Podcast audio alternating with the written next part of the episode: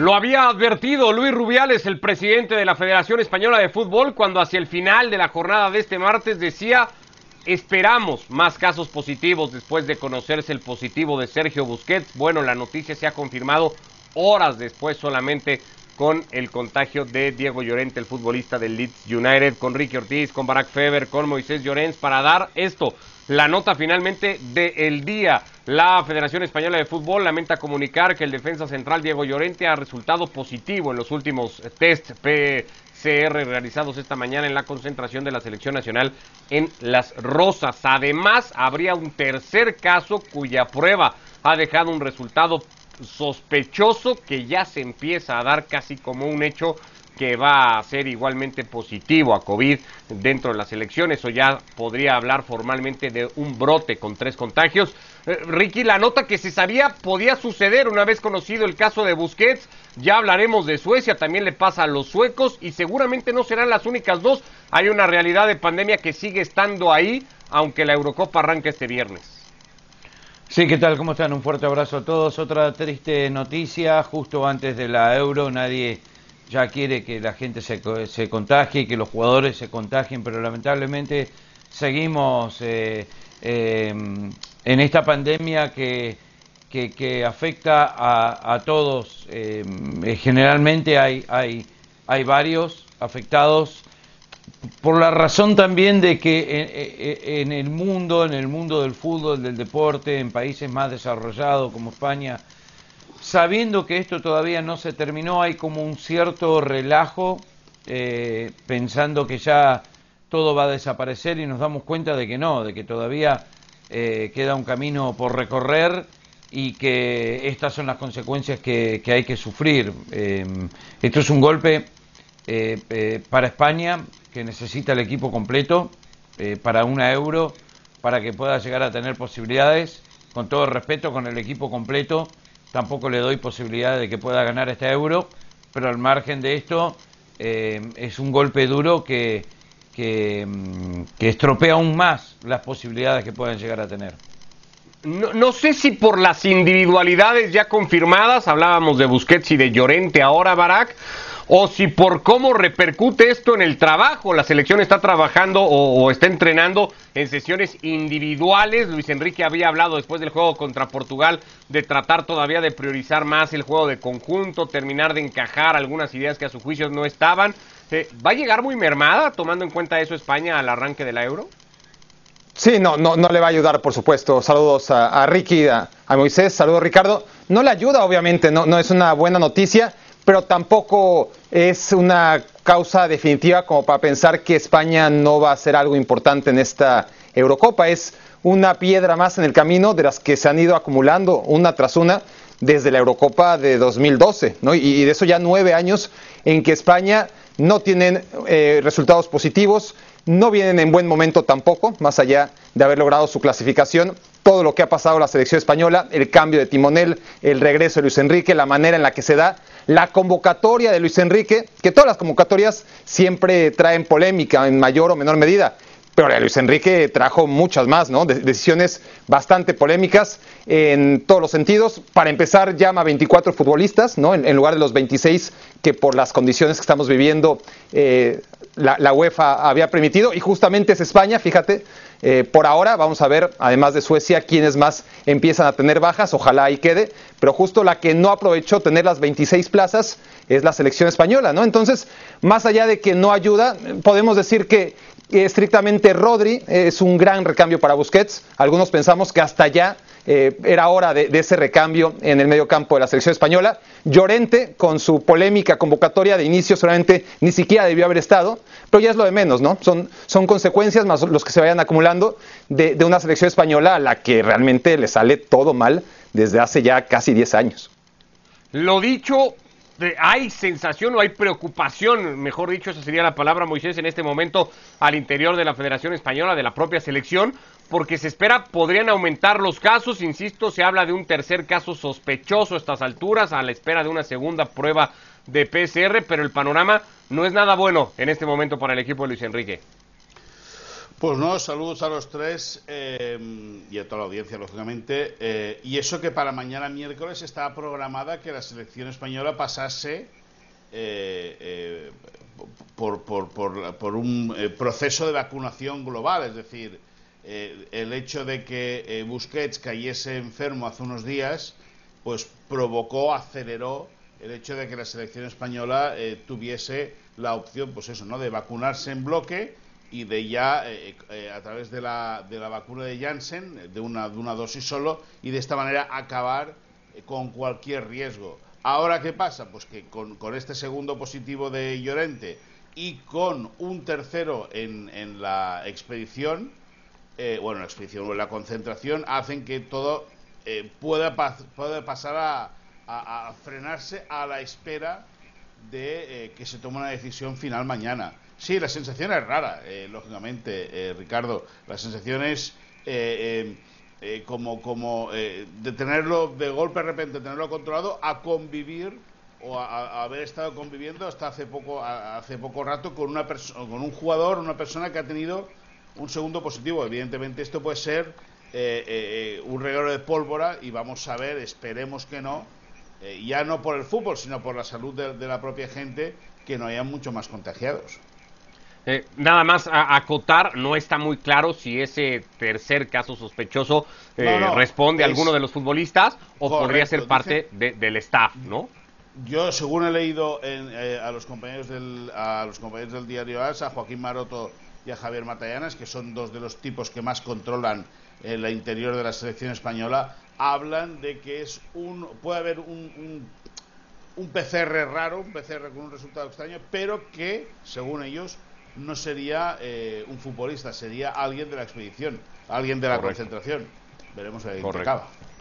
Eh, mañana Luis Enrique irá integrando, ya de hecho hoy trabajaban, lo, siguen haciendo por separado, algunos de estos futbolistas, tanto del sub-21 como de los que ha llamado eh, en calidad de emergencia. El último en, integrarse era, acá, era Kepa, pero ahí estaba también gente como Carlos Soler del Valencia, como Rodrigo Moreno del propio Leeds eh, United, Barak. de entre todos hechos, ¿tiene de dónde echar mano Luis Enrique para completar una selección española que pretenda ser competitiva y aspirante a algo en esta Eurocopa? Competitiva, sí, aspirante a, ¿qué? A, meterse a semifinales, si el cruce le viene bien, sí, yo creo que sí. ahí debería estar su techo, una selección española que no solo es que no ha logrado revalidar títulos desde aquella Eurocopa 2012, sino que se ha quedado lejísimos, ¿no? Casi siempre, inclusive en la fase de grupos y, en el mejor de los casos, en la Eurocopa pasada contra una Italia de, Conte que, que también la dejó en el camino en octavos de final. No veo, honestamente, entre estos futbolistas, eh, jugadores como podría ser un Yago Aspas, que estaba en un tremendo nivel más allá de su veteranía y que no fue convocado, como un Jesús Navas, que más de lo mismo. Eh, yo creo que, ese tipo de futbolistas podrían haberle dado más a la selección española, pero tampoco van a entrar por la puerta atrás, ¿no? Es un perfil distinto, se llama a, chicos ilusionados, a, chicos que, que van a llegar a la selección como sea, así sea de rebote pero, pero yo sí creo que, la convocatoria de Luis Enrique, dentro de una generación de futbolistas española que más allá del mediocampo no está al nivel de otras décadas, y sobre todo la década anterior, yo creo que, que sí pudo haber sido una mucho mejor convocatoria en términos generales. Su primer rival ya en competición oficial en Eurocopa va a ser Suecia, que hoy curiosamente confirmaba también Ricky su segundo caso positivo. El primero había sido el de Dejan Kulusevski, el futbolista de la Juventus. Hoy ha caído igualmente contagiado Matías Sverger, el futbolista del Boloña. Son dos casos, todavía no cerrado todo. Eh, le está pasando a España y a Suecia, pero esto ya lo decíamos, le podrá seguramente, ojalá no suceda así, pero le podrá suceder a alguna de las otras 22 selecciones igualmente participantes del torneo. Sí, definitivamente, y contra las selecciones que se enfrentaron. Hay que ver qué pasa con los jugadores de Portugal, hay que ver qué pasa con los rivales de, Suecia. Eh, Suecia perdiendo a Kulusevski pierde el mejor jugador. Ya perdieron a Ibra eh, por lesión. Eh, Berg es un, es un jugador interesante también, que ha jugado muchos minutos este año en Italia. Eh, y le está sacando dos titula tres titulares. Eh, eh, el, problema es que después van a seguir cayendo y después em, cómo afecta esto en lo psicológico para el resto del equipo también. Porque me imagino, es como si nos pasara a nosotros que estamos todos en un programa, uno la agarra y después estás pendiente, nervioso, preocupado, si te va a tocar o no. No sé si entrenás igual, dormís igual, te preparás igual. Eh, esto es, es problemático por, por, por, donde lo mires. y justo en un momento tan cerca, tan cerca del inicio de la euro. Así que esperemos que no, como dicen todos, eh, pero esto es una realidad, lo que venimos hablando, eh, pero por lo que hemos visto este último año, eh, me da la sensación que no importa cuántos contagiados va a haber para la euro, esto se va a jugar igual, lo van a seguir igual, lo van a hacer de, de cualquier forma para, para, que se pueda jugar y, y nada, el equipo más entero va a tener las mejores posibilidades.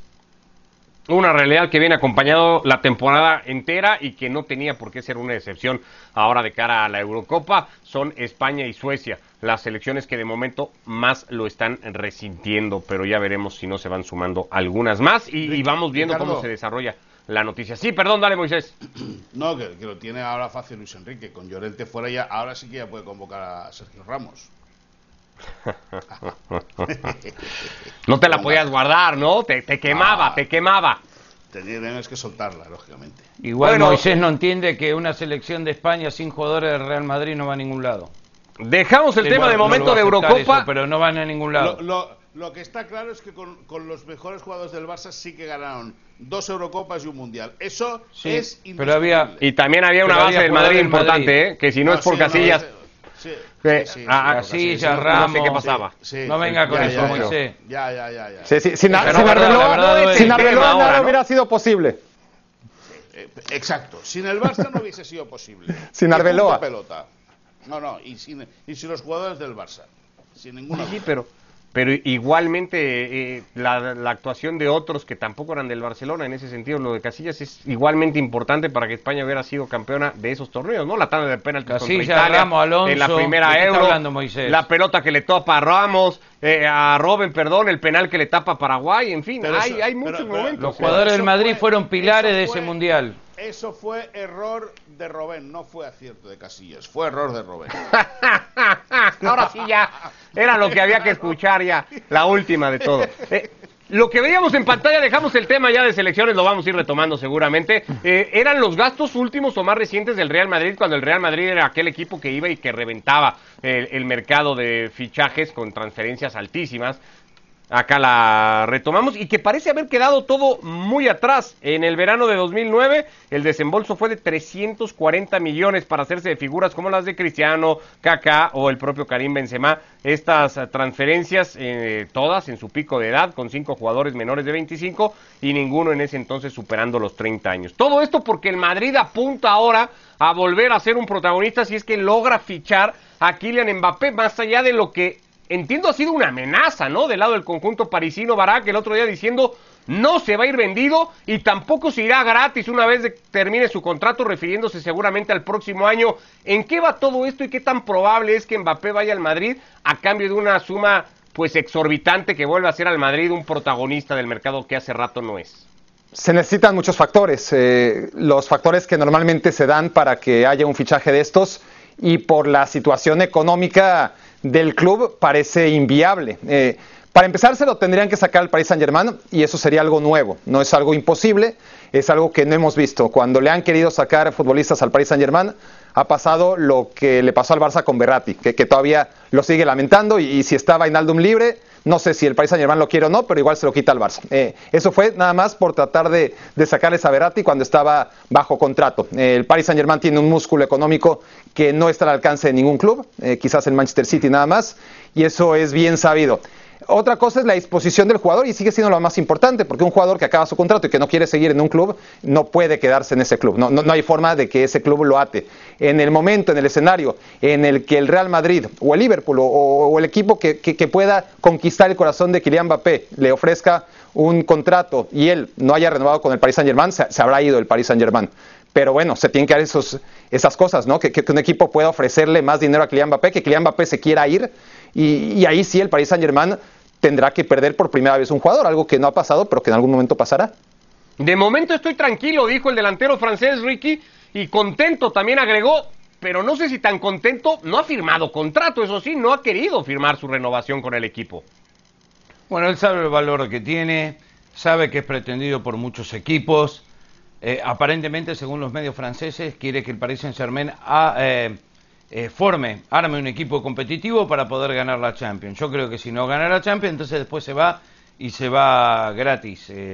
se tiene que ir al Real Madrid por lo futbolístico, por lo histórico del Real Madrid, porque sería más emblemático todavía, lo elevaría eh, en su estatus como jugador, como figura a nivel mundial, a pasos agigantados, eh, no hay comparación. Y, y, yo creo que él lo sabe, su representante lo sabe, y por eso no firma, porque si estaría tan contento, si estaría tan hermoso jugar en el Paris Saint Germain, él siendo francés y todo con, con el programa que tienen ahí, con, lo que quieren hacer, con lo que quieren lograr, ya tendría que haber extendido su contrato. O sea, no andemos con vueltas con esto. Eh, yo lo veo Real Madrid escrito por todos lados en la, en la frente de Mbappé y es ahí donde va a terminar. Eh, hablamos de Mbappé y, a la conversación habría que sumar a Erling Holland, que es la otra gran perla, digamos, que va a tener el mercado Moisés, por el que han preguntado un montón, por el que se inclinan varios también, aunque algunos fuera de sus realidades y no pueden aspirar a ello. Son dos futbolistas que valen la pena y sobre todo valen el precio que habría que pagar por ellos hoy, de acuerdo a lo que pueda contar el mercado. Bueno, eso es una muy buena pregunta. Eh, lógicamente este año, como, el, como, el, pasado verano, el mercado va a ser eh, de, bueno, va a ser a, base de trueques o de intercambio de jugadores o traspasos a un, a un supuestamente a un nivel económico eh, mucho más inferior de lo que hemos venido eh, eh, hemos ido viendo en, las últimas temporadas. Claro, es verdad que en el fútbol se pagan dos cosas, la velocidad y el gol. Y Mbappé y Haaland tienen velocidad y gol. Eso es así. Ahora, posiblemente estos dos animales competitivos hace tres años, pues se habría pagado muy, muy superior, un precio muy, muy, muy superior a lo que ahora se podría pagar, evidentemente. Pero eh, yo creo que sin ningún lugar a dudas eh, va a ser jugador, van a ser futbolistas por los cuales se van a pagar más de 100 millones de euros, pese a que la situación económica no está eh, como, como para tirar cohetes. van a superar los 100 millones de euros y, y son, son futbolistas que la competencia entre los compradores va a llevar a que, a que el precio aumente. Sí, a mí me da la impresión de que se pueden ver eh, eh, dos traspasos si Mbappé es vendido, es decir, si no acaba renovando y acaba siendo traspasado al Madrid. Eh, por, por, una cantidad de millones tremenda. Otra cosa es que Mbappé no renueve y se vaya gratis. Esa es otra historia. Pero Mbappé y Haaland están para, para ser vendidos por, por auténticas fortunas. E, el hecho del contrato y la vigencia que tiene el de Mbappé Barak hace que el París tenga que empezar a considerar qué hacer. Pero, por ejemplo, en el caso del Dortmund, haría bien en, retenerlo y decir, bueno, pues que se mejore esta situación económica, esta realidad que estemos eh, viendo, para realmente vender al futbolista en lo que deberían de pagármelo y no apresurar una salida ahora este verano. La situación de Dortmund creo que es más complicada. Nadie tiene el contrato, nadie lo ha mostrado públicamente pero se dice que, es un contrato en el que si el Dortmund quiere sacar una buena tajada de dinero, tiene que ser ahora, ¿no? Después de cumplido su primer año y medio en el club, porque a partir del segundo año tendrá por una cláusula que venderlo a un precio mucho más módico, ¿no? Eh, entonces esa es la disyuntiva en la que se encuentra el Borussia Dortmund, quedarse con él un año más y saber que, que tendrá que venderlo, casi regalarlo, o venderlo ahora cuando a pesar de una crisis que nadie esperaba pueda sacar más dinero yo pienso que, se lo tiene que quedar de todas formas, ¿no? Eh, eh, es decir, ¿cuándo vas a pagar? Si, la diferencia son, no sé, 40, 50 millones de, euros entre lo que pueda ingresar ahora y lo que puede ingresar la próxima temporada, a esas alturas eh, no te cuesta ningún jugador e, esa cantidad, habría que sacrificar ese dinero. Y, por alguna razón llegó Holland al, al, Dortmund por 20 millones de euros. Es decir, está claro que fue una gran contratación, una obra de ingeniería maestra entre el representante Holland y el Borussia Dortmund para atraer al jugador, sabiendo que, lo que le pasa al Dortmund siempre, ¿no? Es, solamente un paso en el camino al verdadero estrellato. Entonces sí, yo, yo, yo sí pienso que, que, el Dortmund se lo va a quedar, que está consciente, que, en ese contrato está el destino de- del jugador, ¿no? Nadie pensaba que la iba a reventar de la manera en la que la reventó, pero sí, era un fichaje en el que se apuntaba este jugador va a crecer y va a crecer mucho.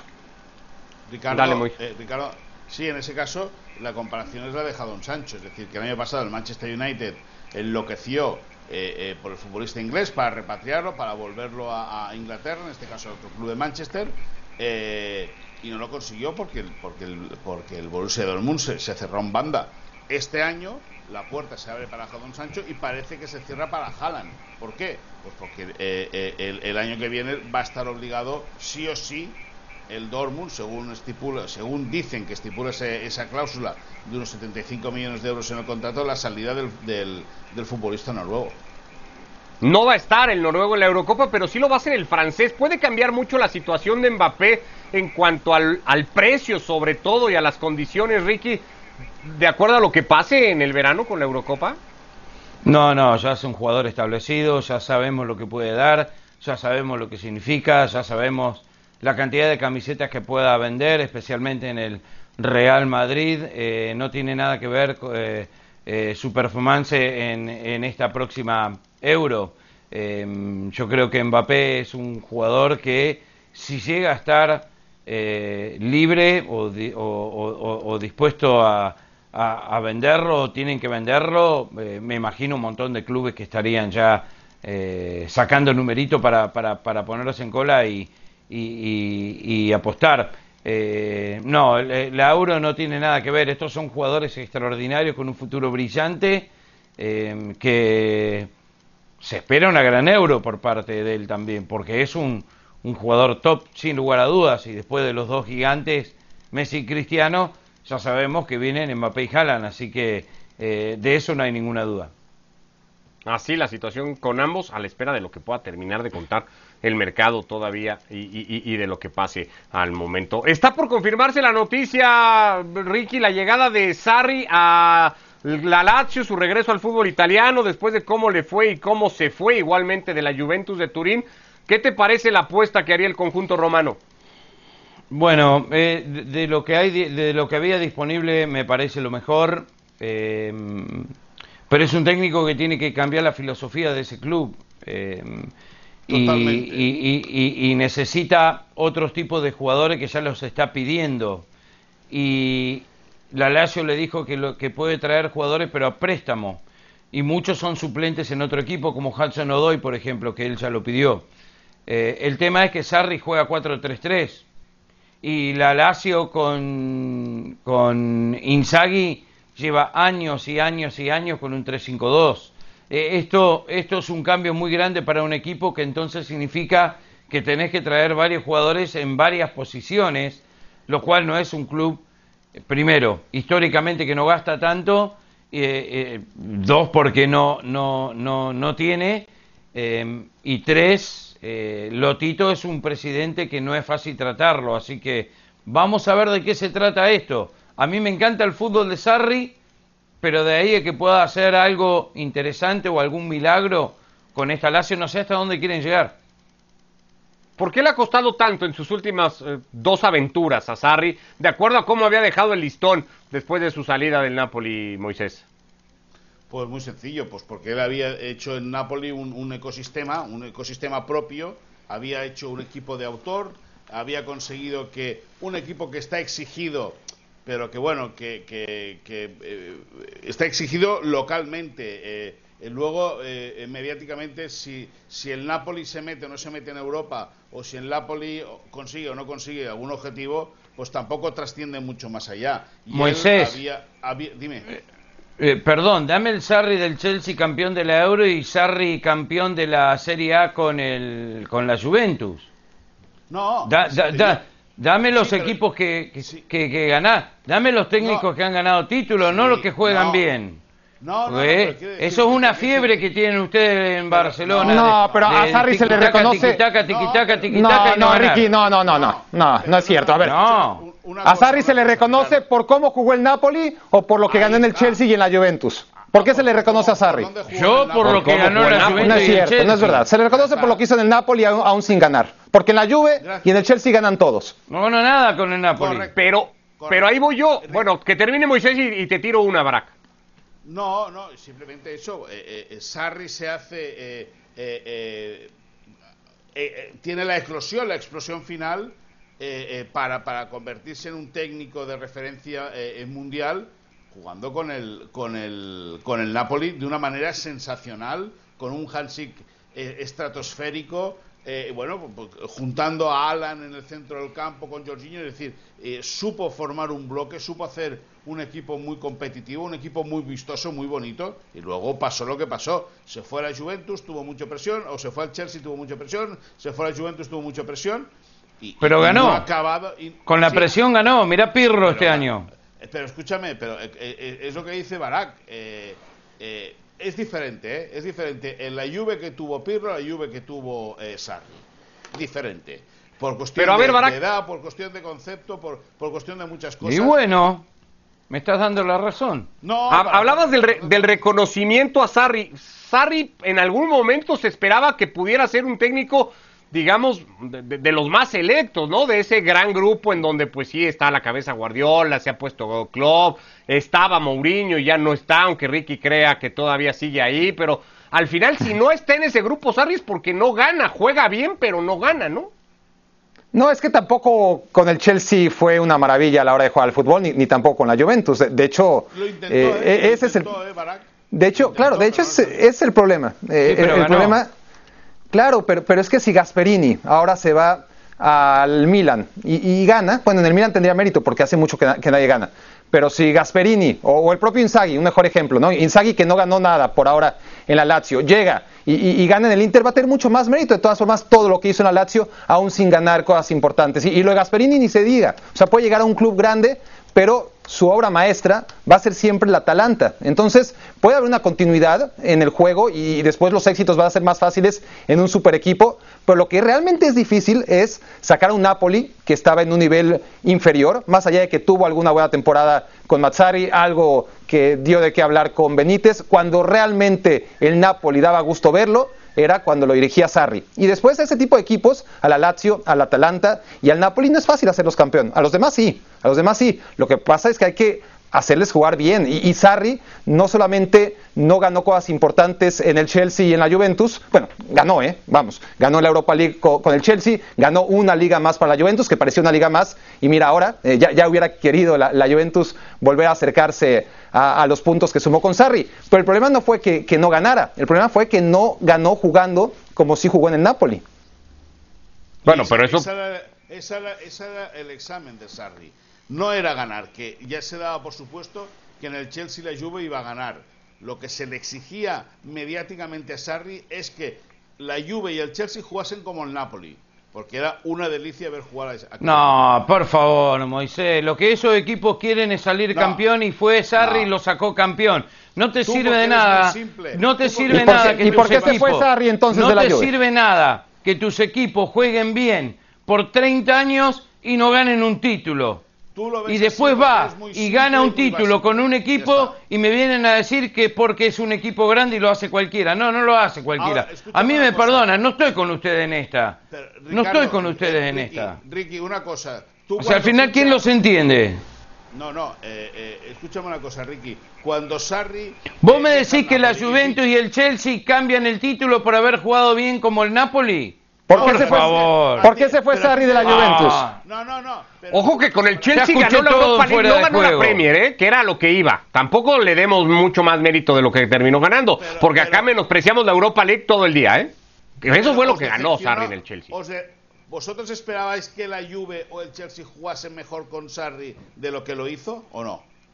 Sí. Pues ya está, se acaba el debate.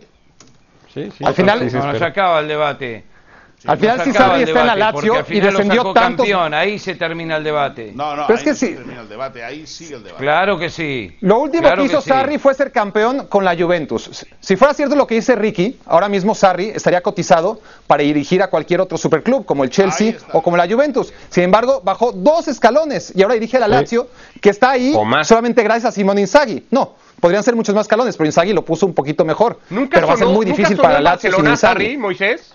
¿Nunca fue opción? No, y además, además es una cosa que justamente esta semana pasada lo hablamos con los compañeros de, de ESPN, de, los de FC, Y decíamos que Sarri había desaparecido y que nunca, nunca había sonado ni para el Barça. Mira tú.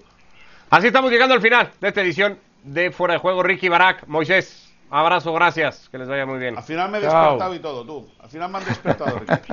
Adiós.